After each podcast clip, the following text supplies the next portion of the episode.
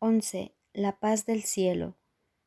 Las mejores alternativas que el ego ofrece para contrarrestar lo que se percibe como la ruda intromisión de la culpabilidad en la paz son el olvido, el sueño y la muerte.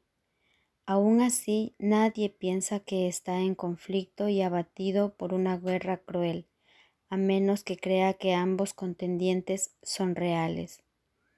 Al creerlo se ve obligado a escapar, pues una guerra así pondría fin a su paz mental y, por lo tanto, lo destruiría. Mas solo con que se diese cuenta de que la guerra es entre un poder real y uno irreal, podría mirar en su interior y ver su libertad. Nadie pensaría estar abatido y atormentado por interminables batallas si él mismo percibiese que no tienen absolutamente ningún significado. No es la voluntad de Dios que su Hijo viva en estado de guerra. Por lo tanto, el imaginado enemigo que su Hijo cree tener es totalmente irreal.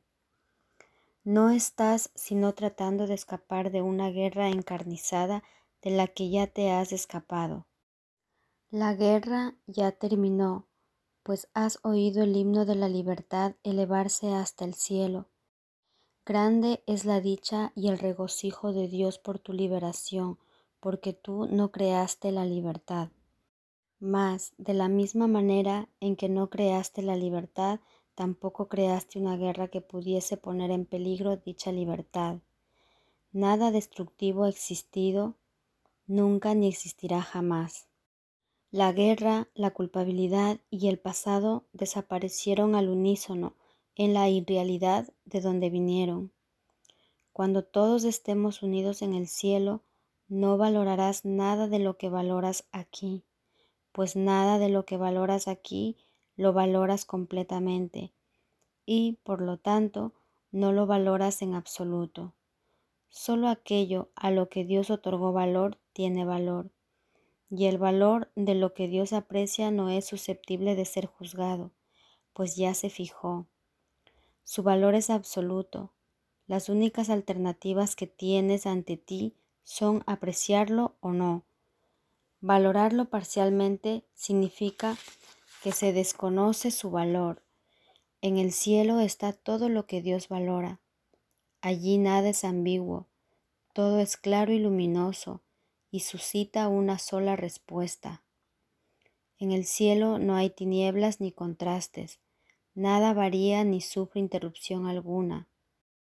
Lo único que se experimenta es una sensación de paz tan profunda que ningún sueño de este mundo ha podido jamás proporcionarte ni siquiera el más leve indicio de lo que dicha paz es.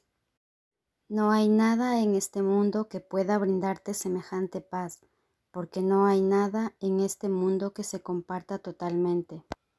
La percepción perfecta tan solo puede mostrarte lo que se puede compartir plenamente. Puede mostrarte a sí mismo lo que resulta de ese compartir, mientras todavía tengas presente los resultados de no compartir.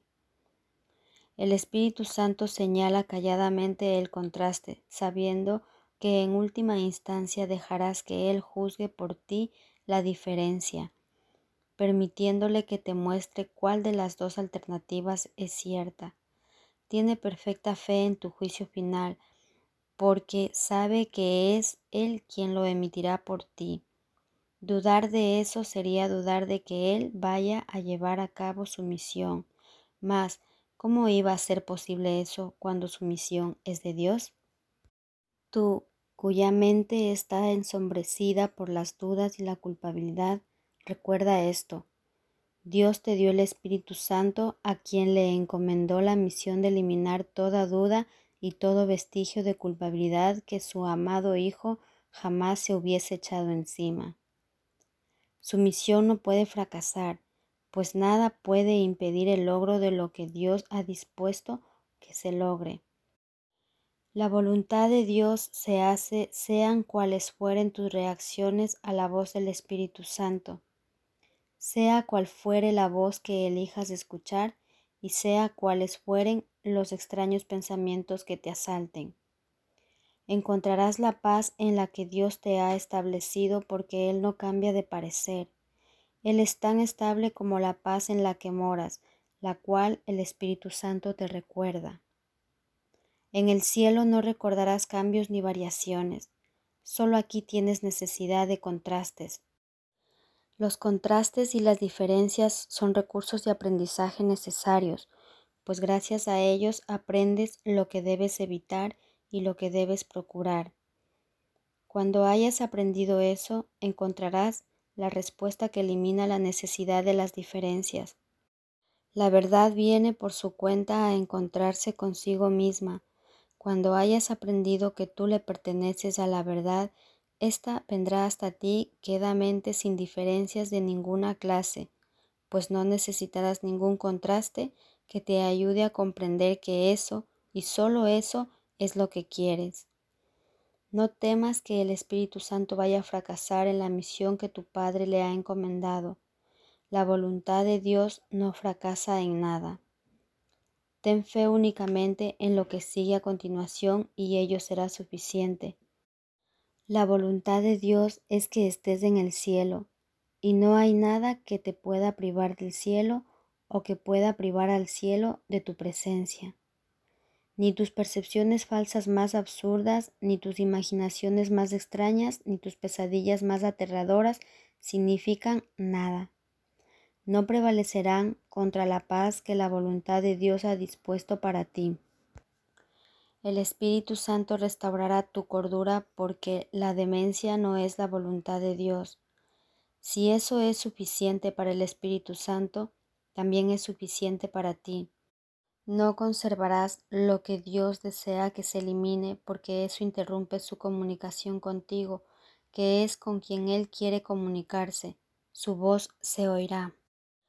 El nexo de comunicación que Dios mismo colocó dentro de ti y que une tu mente con la suya no puede ser destruido. Tal vez creas que ese es tu deseo, y esa creencia ciertamente interfiere en la profunda paz en la que se conoce la dulce y constante comunicación que Dios desea mantener contigo. Sus canales de extensión, no obstante, no pueden cerrarse del todo o separarse de Él. Gozarás de paz porque su paz fluye todavía hacia ti desde aquel cuya voluntad es la paz. Dispones de ella en este mismo instante. El Espíritu Santo te enseñará a usarla y a extenderla sabrás que se encuentra en ti. Dios dispuso que el cielo fuese tuyo y nunca dispondrá nada más para ti. Lo único que el Espíritu Santo conoce es la voluntad de Dios. Es imposible que no alcances el cielo, pues Dios es algo seguro y lo que su voluntad dispone es tan seguro como Él. Aprenderás lo que es la salvación porque aprenderás a salvar. Es imposible que te puedas excluir de lo que el Espíritu Santo quiere enseñarte. La salvación es algo tan seguro como Dios. La certeza de Dios es suficiente. Date cuenta de que incluso la más tenebrosa pesadilla que perturba la mente del Hijo durmiente de Dios no tiene poder alguno sobre él. Él aprenderá la lección del despertar. Dios vela por él y la luz le rodea. ¿Cómo iba a poder el Hijo de Dios perderse en sueños cuando Dios ha puesto dentro de él la jubilosa llamada a despertar y a ser feliz? Él no se puede separar de lo que está en él. Su sueño no podrá resistir la llamada a despertar. Es tan seguro que la misión de la redención se cumplirá como que la creación permanecerá inmutable por toda la eternidad. No tienes que saber que el cielo es tuyo para que lo sea, lo es. Mas para saberlo, tienes que aceptar que la voluntad de Dios es tu voluntad. El Espíritu Santo deshará por ti todo lo que has aprendido que enseña que lo que no es verdad tiene que ser reconciliado con la verdad. Esta es la reconciliación con la que el ego quisiera sustituir tu reconciliación con la cordura y con la paz. El Espíritu Santo tiene pensado para ti un tipo de reconciliación muy diferente y lo pondrá en práctica tan inexorablemente como que al ego le será imposible poner en práctica lo que él se propone. El fracaso es cosa del ego, no de Dios.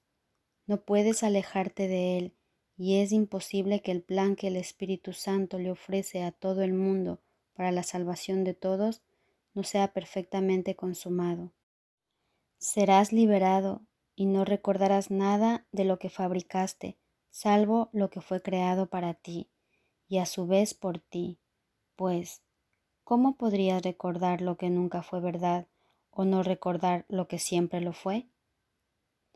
En esta reconciliación con la verdad y solo con la verdad radica la paz del cielo.